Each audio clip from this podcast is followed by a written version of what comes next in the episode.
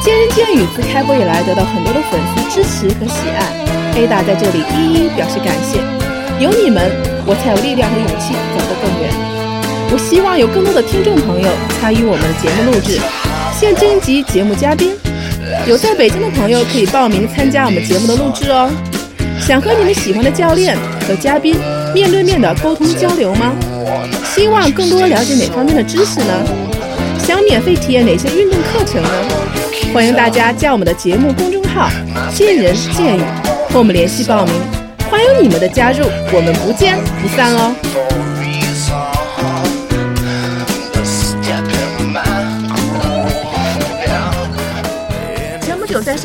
行的2015年 Manhunt 世界男模大赛中国总决赛刚刚落下帷幕，获得冠军的任涛是我的好朋友。他回到北京不久，就马不停蹄地忙了很多的工作，但今天他还是抽空做客我们见人见语的节目，跟我们一起分享他这次比赛的收获和平时运动健身的一些经验和心得。精彩马上就来！想知道冠军男模是如何打造的吗？千万别走开！那首先还是先请我的朋友任涛跟大家打个招呼吧。Hello，大家好，我是男模任涛，呃，别人都称我为中国第一肌模，呃，肌是肌肉的肌。我刚要说，谢谢谢谢。肌肉的肌。哎，我觉得今天外面下雪下的好大呀，我觉得你是不是路上开车还是挺堵的？对，比较危险，反正一路都提心吊胆吧。反，正我是。我看见好几个车祸了，已经。我觉得其实约老任还是挺不容易的，因为他回来以后也工作也比较多，是不是？然后也是一直忙。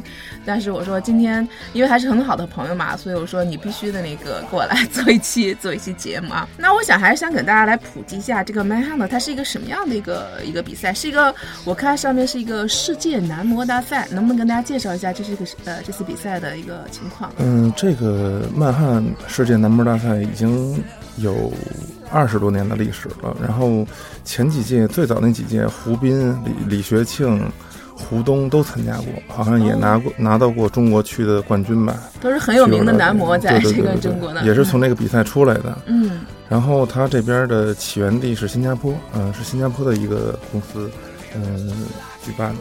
然后慢慢的一年一年一年，然后就是慢慢就是，呃，声势慢慢就大起来了。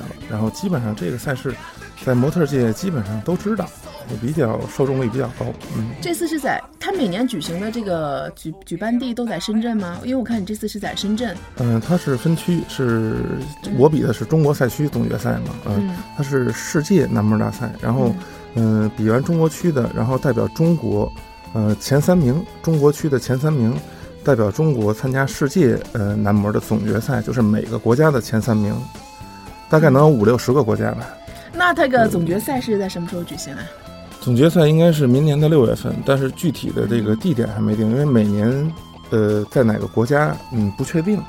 哦，就是说，可能就是明年你会代表中国跟另外两个模特一起参加这个世界的一个对，总决赛，全球的这个一全球总决赛，对对对。啊，我觉得还是非常激动的一件事情啊！嗯我觉得，嗯，我想问一下啊，因为我觉得这个 a n 的对有一些朋友可能还是不是特别了解，因为我觉得这个，呃 a n 的一些模特，我看过一些照片和比赛啊，一些男模他的身材还是。他是不是对这个选手的身材还是有一定要求的？他跟一般你像我们那个健美先生啊和这些模特比赛，是不是还是有些区别在身材上？包括像你的身材啊，我觉得好像真的去可以打健美了。我觉得。不不不，我还差着远啊。是这样，这个曼汉模特大赛呢，嗯可能你关注的只是中国赛区，对，因为近些年在中国比较流行还是呃纤细型的模特，嗯，但是在全球，嗯，这种流行趋势不是光纤细型的，曼汉模特主要是推崇那种比较男人的阳刚、有力量那种成熟魅力的那种男人。你可以关注一下历历年的世界总决赛，都是嗯。每个国家的前三名都还是有一些肌肉块头的，嗯，就是不比那些健体模特和呃健美先生差，但是呃最基本的标准就是说你的身高要够，呃五官要端正，这是一个模特最基本的硬件条件，身高、呃形象、气质要达到这个要求，嗯，你才能参加这个，你才能有机会吧，代表自己的国家去参加这个世界总决赛。那我觉得他这个要求还是蛮高的啊，不像一般的你要打健美比赛的话，可能对你长相没要求吧，关键是身材是不是？嗯，身材，比比如说你一些一一健美一类的比赛啊，但是因为这是毕竟是个模特比赛，那除了你的这个身高，因为任涛一米九二是吗？对对，任涛 真的好高。然后呃，一个对身高，然后对你的外形条件是也是有要求的。对。然后还就是说对他的这个肌肉，我觉得还是包括这次选手看了一些比赛啊，我觉得他对这个肌肉线条还是真的是有一定要求的。前一阵北京也是刚刚结束时装周，应该你也知道啊。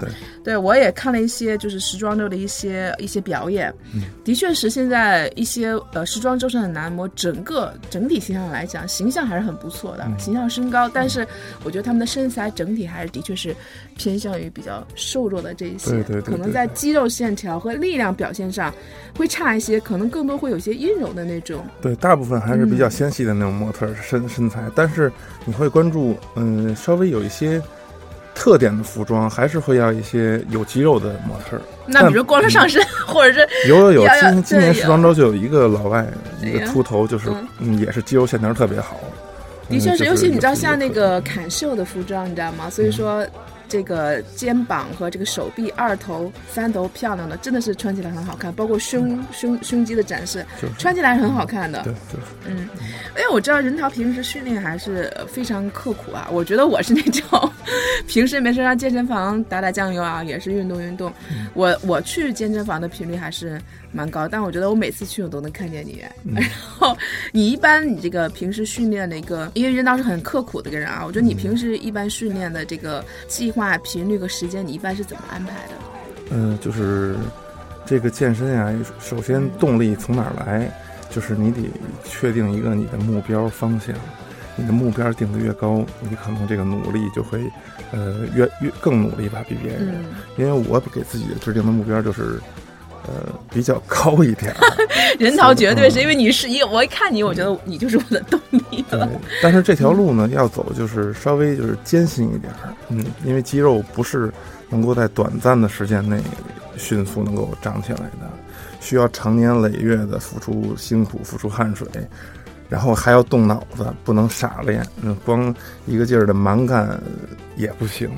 的确是，昨天我跟那个朋友聊天也是啊，他说这个肌肉啊，健身是件动脑子的事情。有的时候可能你练跑的时候，尤其你想练出你那样的形体，是很科需要很科学的一件事情，包括饮食，包括你怎么去练，你才能达到你想要的那个那个形象。你是一周大概有几次啊？一般我一周基本上天天练，哦，呃，对，所以我就想说这个。最多我怎么觉得我每次练都能看见你？你基本上每天都去是吗？对，每天都去。而且你待的时间一点不比我短呢，你你我不可能比你短。对，你 我是专业的。对，也是。我真的是跟你比，我觉得我已经算是比较有毅力的啊。人道真是，你每次大概练有多长时间？每次练三个小时吧，三个小时左右。你有时候会上午、下午都会去吗？还是基本上就基本的下午啊？就我有时候我看见你的时候，基本上那个时间。那你练的时间真的是是。的确是比我差，嗯大概而且人导有一点啊，就是我可能累的时候还会聊聊天儿，然后哈，但是人导练的时候好认真呀，特别专业人士没有训练时候聊天的，你们这些都是打酱油的，好吧，我又被人导批评了，对对对。但人导一般，我发现我也发现一个小的小个问题啊，我觉得好像你练力量特别多，我好像很少看你做有氧。呃，是这样，那个这个训练要分为三个步骤，嗯。嗯，在你增肌阶段，就是尽量少做有氧，因为有氧训训练会，一是减掉你的脂肪，但是在脂脂肪减掉的同时，呃，肌肉也会有所消耗，但是不会全部消耗没了啊，会有一些。所以说我是分阶段的去训练，嗯，一个是增肌期，一个是减脂期，减脂期还是会做有氧的，比如说一周做个两三次，但是增肌期我就是想让肌肉增长到最大的限度。就不要去做有氧了，因为你好不容易长一点，你一做有氧还再掉一点，那就等于白练了，是这样。本来好好辛苦的，然后长点肌肉是吗？对，肌肉长得非常难。其实非常难，尤其你想像任涛，我觉得大家可以去看看这次视频啊。其实任涛因为个子一米九二，正常来讲的话，个子越高的人实际上是非常比个子矮的人啊，其实是更难练的。对，在这个形体上，他肯定比个子矮要付出更多的一个汗水，你才能达到你想要的那个效果。嗯，还有我发现啊，一般男孩子。子可能练这个力量的那个比较多，但是我有时候看你拿一些弹力带，我发现啊，就是你你，我觉得你最常用的小道具就是你的弹力带。然后接着能弹力带，那已经不用了，那是初级水准用的。因为那时候我看我会你我我会看到你刚开始拿弹力带去绕那个肩，对，那是最那是最早的时候，对对对我看你去绕肩，然后我还去绕了一下。对对对，那个弹力带上你你你挺好的，你绕的挺好。对我柔韧性还可以，谢谢任老师表扬啊！我终于有一个可以，哎，我那时候还开玩笑说，我只有一点比你强，就是我绕那个毛巾，就绕那个弹力带去绕肩的那个。嗯，刚开始的时候，我肯定是比你强。你那个弹力带主要是有有什么用？你当嗯，因为这个亚洲人啊，亚洲人的骨骼结构跟这个韧带都比较紧，就是比较攒在一块儿，不像欧美人的骨骼结构就是天生就是打开的，就是人体的一个非常完美的一个结构。欧美跟黑人，你说从就是天生这个这个身体骨骼的结构，嗯，跟这个韧带的这个收缩度。人家是完美的，但亚洲人是有点缺陷。但是通过后期的一些调节，你就跟那些练体操的似的。中国体操不是也挺好的吗？体操跳那是中国的强强项啊！对，跳水体操。嗯，所以说这是嗯柔韧性，其实中国人还是有的，但是要通过后天的给他去挖掘一下，要通过呃刻苦的这种，通过一些基本的动作，健身也有基本功，不是说。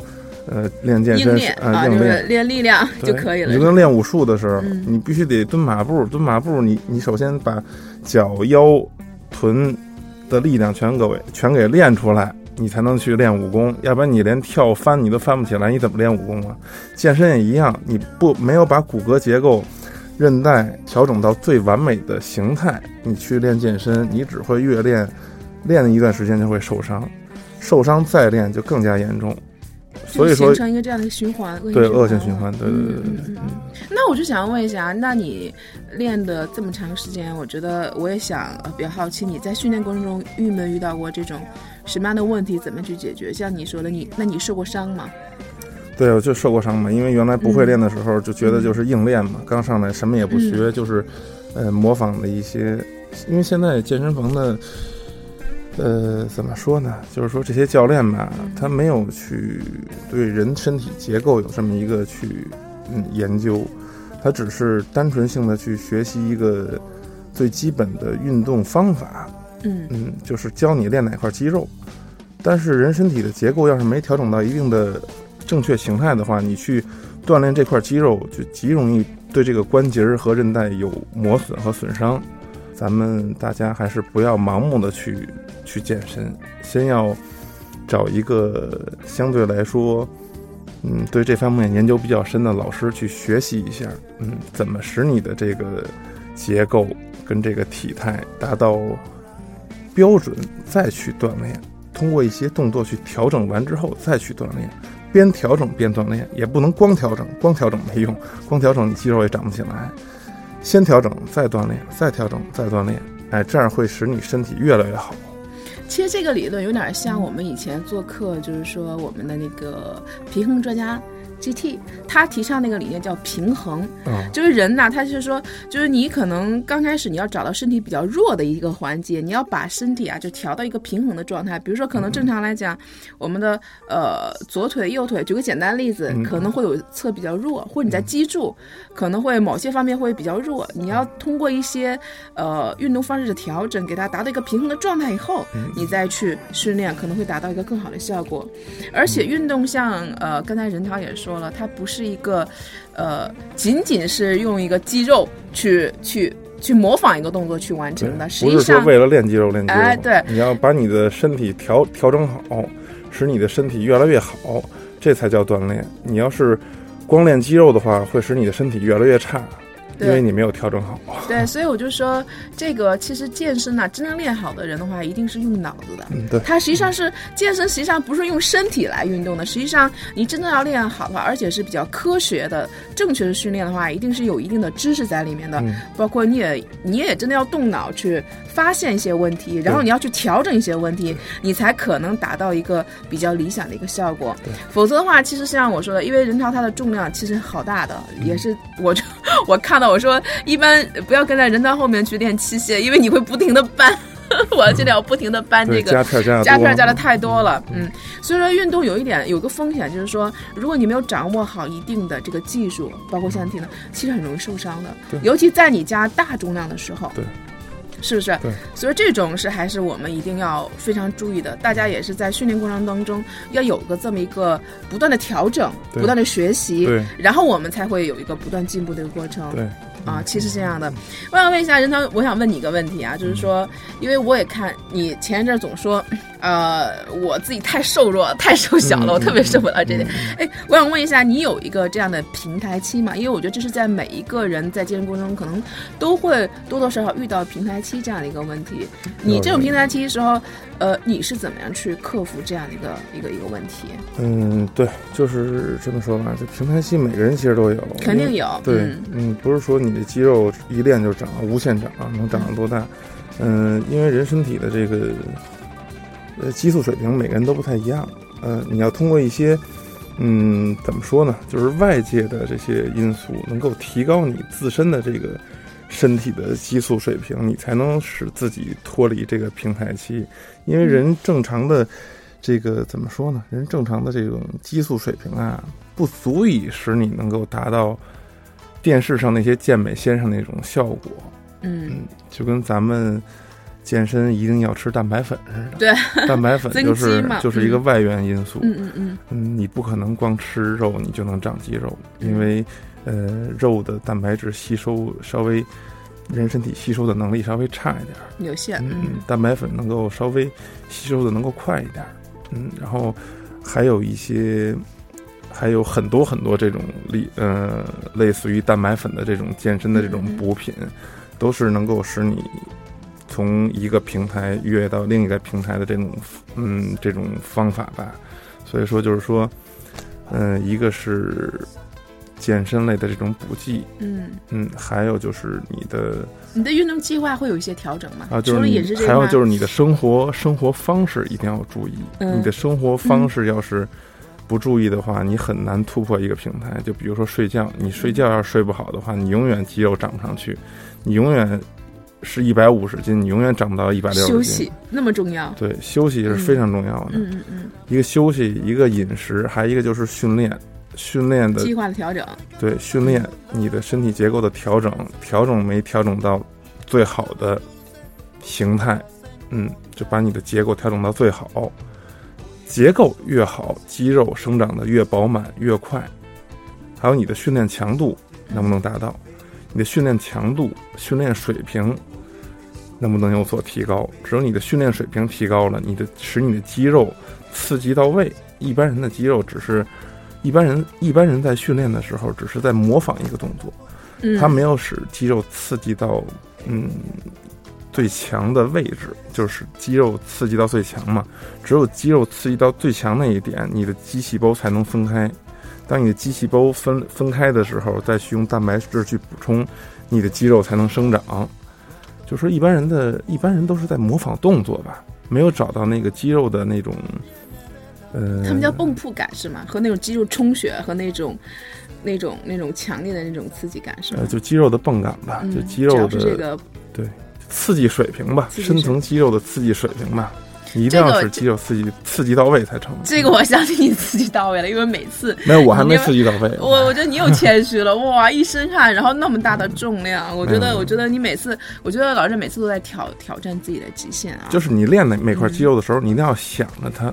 我什么？我怎么着才能？意念是吗？这意念也很重要，因为有人也也提到过，就你在在练某一个呃目标肌肉群的时候，我们说实际上你的意念也起到了一个很大的作用。对，意念很很重要，就是就比较集中你的注意力，然后去训练你想练的这个肌肉群。对，这块肌肉，对。嗯，所以我说一般一般，你像你要训练的话，你一般你怎么安排你的训练计划？你是一天练一个部位吗？还是说这个一天会？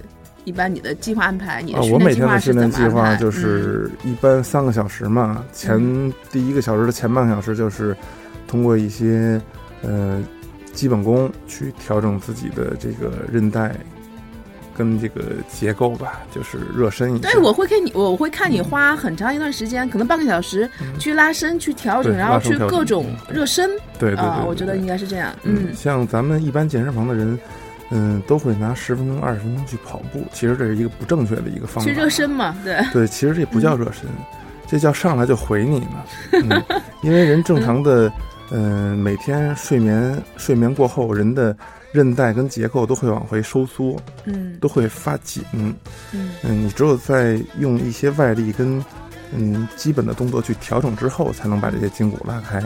你要是上来就跑步的话，你的骨骼跟韧带都是在攒着的情况下去跑步，嗯，呃，只会越练越受伤，膝盖越来越疼，脚腕越来越疼，嗯，或者是跑着跑着腰就闪了，背就拧了，就这样。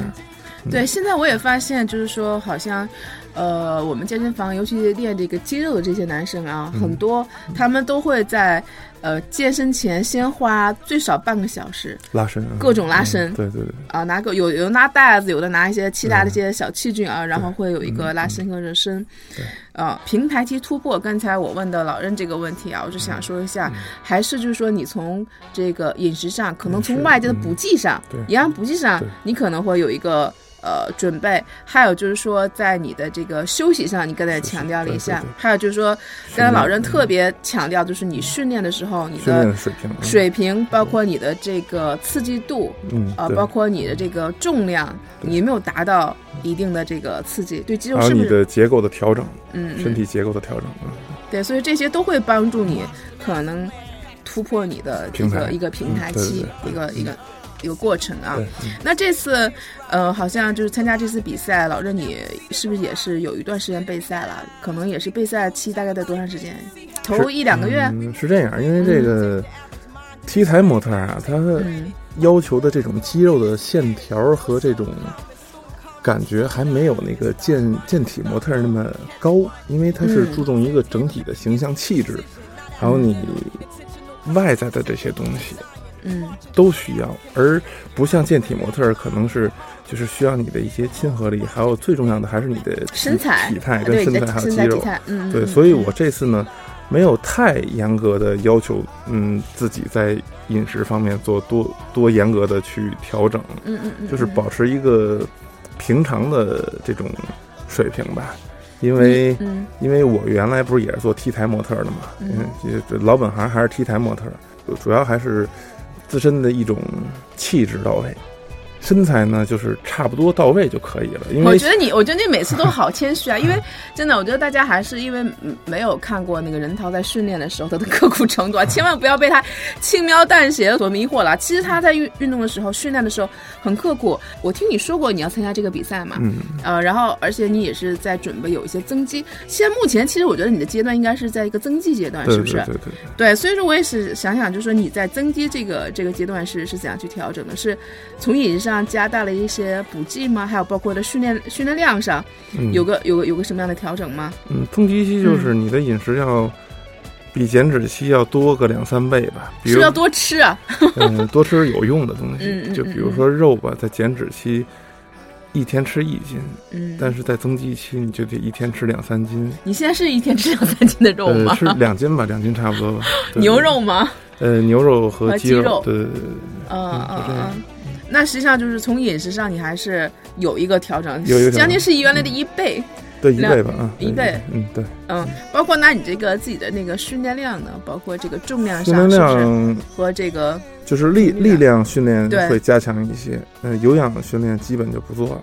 对，这是为什么我说我说怎么没见你做做有氧呀？也是看你练完了直接然后就就就走了，也没看你做。一般男孩子有氧我看过，就像咱们这个健身房可能是。做完器械以后，可能会这个蹬个十分钟的车，或者说在跑步机上走个十分钟、二十分钟的，有基本上就是说有氧，也是在减脂吧，会在减脂，对，是在减脂阶段，嗯，对，会有一些有氧，但也有一些人就是没有做，所以说这也是增肌和减脂，大家也看啊，就是你的这个目的不同，实际上也是方法不一样，方法也还是也还是不一样的，对对对对，你在这个饮食调整跟平时。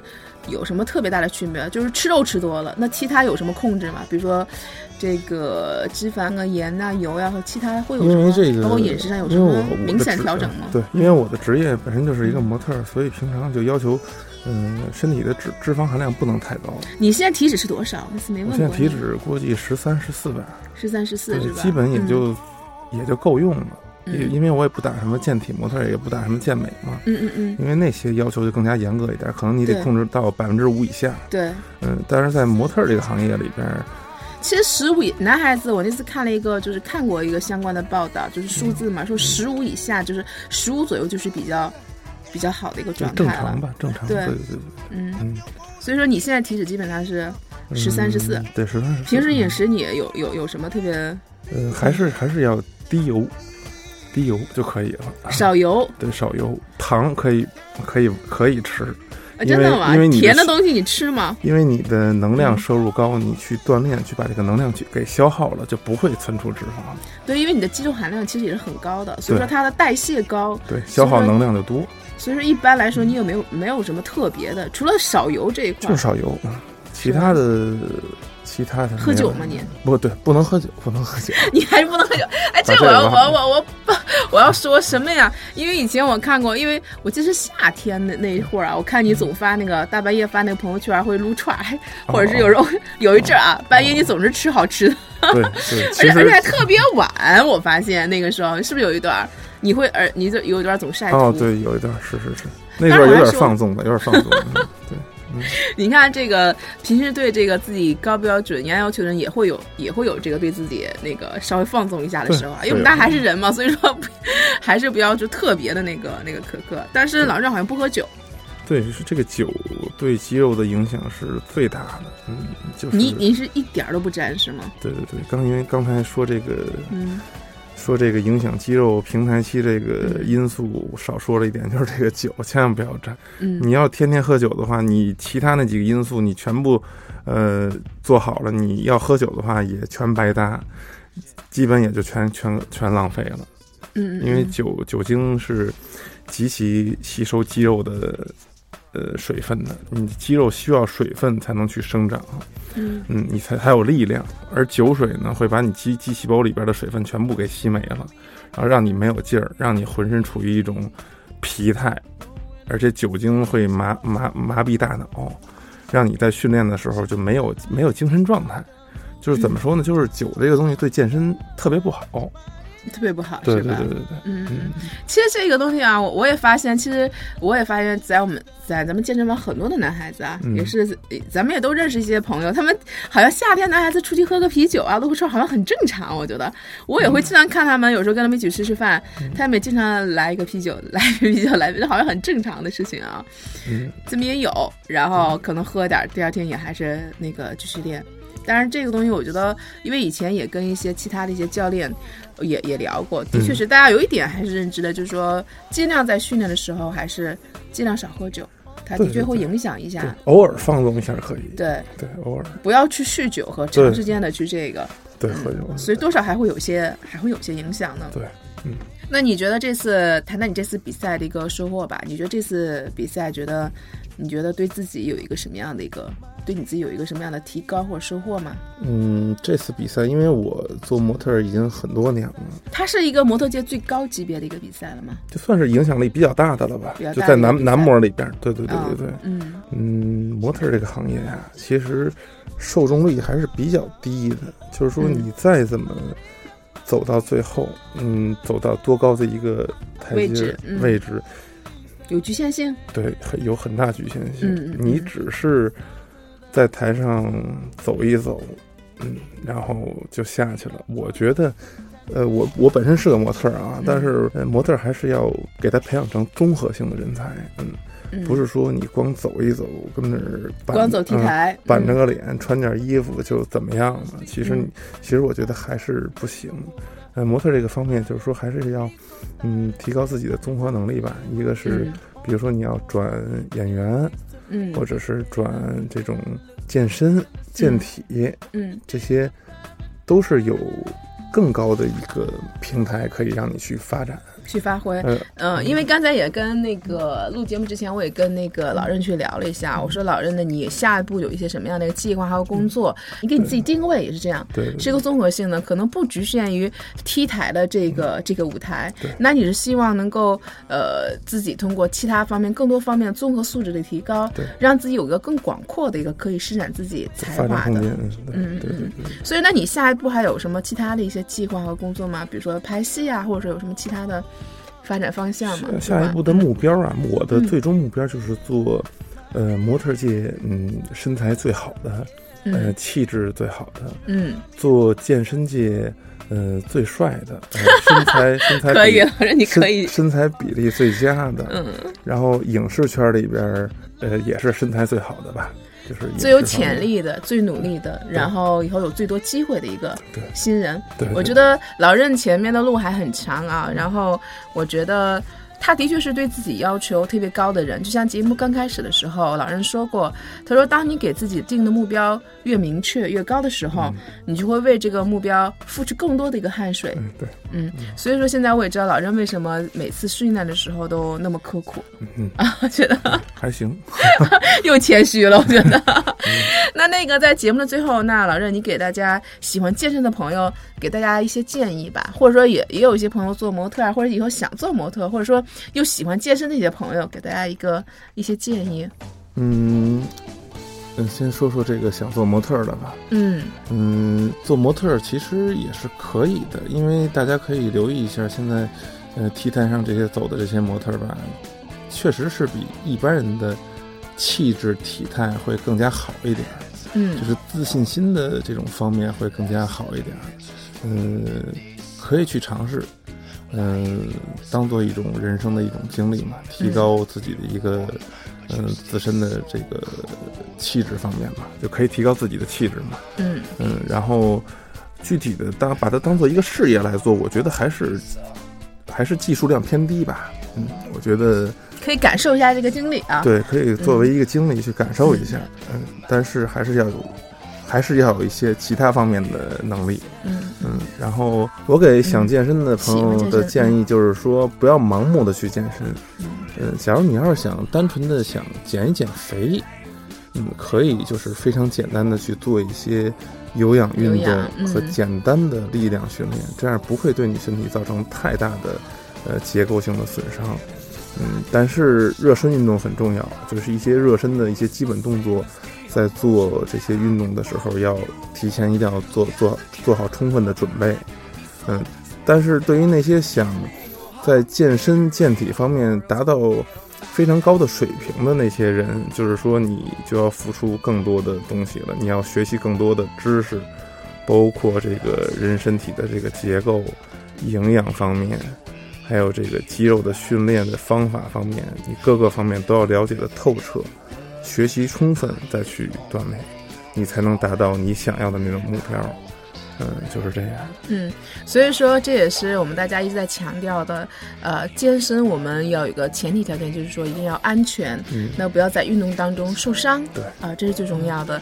然后在这个基础上，我们在科学的运动、科学的健身，达到我们自己想要的一个呃最终的一个目标。嗯嗯，然后那任涛，如果有一些听众朋友，然后想跟你多一些交流，然后多一些沟通呢，大家怎么联系到你呢？如果大家想在健身方面，就是说学习到更更深层次的这些知识，或者是说想有一个更更高的目标的话，呃，欢迎大家来呃关注我的微博，嗯、然后跟我做进一步的沟通。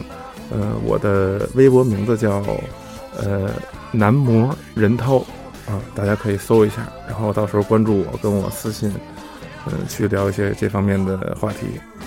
呃，这个涛是你要跟大家说是哪个涛？哦，我那个涛不是涛声依旧的涛是吗？不是不是是是文韬 武略那个涛啊，对我这个韬一般人用的少，对，一般人用的少，所以说并并不是这个涛声依旧的涛啊，任涛，对呃，人就是任志强的人，对对对对，任达华任达华任达华的人，对嗯，所以说大家搜的时候不要拼错了啊。对对，所以说，我也欢迎我们的这个听众朋友们，如果想跟任涛更多的一个交流，呃，那我觉得欢迎大家去关注他的一个微博，然后跟他有更多的一个互动。嗯，今天非常感谢任涛做客我们的节目，跟大家分享了许多关于运动健身的话题。任何好的身材都是要付出努力和汗水的，人他的勤奋和付出并没有白费。我相信只要坚持，时间总会给我们一份满意的答卷。希望我们都可以通过自己的努力，收获更美好的身材。这期节目到此结束，我们下期再见。最后，特别恳请各位喜爱我们的战友们，在你们正在收听的博客里面，帮我们点一下订阅或者点赞哦，这对我们有极大的鼓励和支持，也对我们很重要哦。另外，想跟我们一起吐槽、一起笑的朋友们，请添加我们栏目的微信公众号或者 QQ 群，请搜索“见人见语”。健是健康的健，人是人民的人，见语的见呢是 H 键，我相信你们懂的哦。语是语言的语。我们的几个主播还有每期的嘉宾在这里随时等候你的到来哦。同时，我要特别感谢我的好朋友大董提供我们这个录音棚的使用，这里的设备和音质都是一流哦。有需要的朋友们可以直接打电话联系他，他的电话是幺三五二零三四九九幺幺，幺三五二零三四九九幺幺，融合音频音乐制作室。再次感谢大家的收听，我们下期不见不散哦。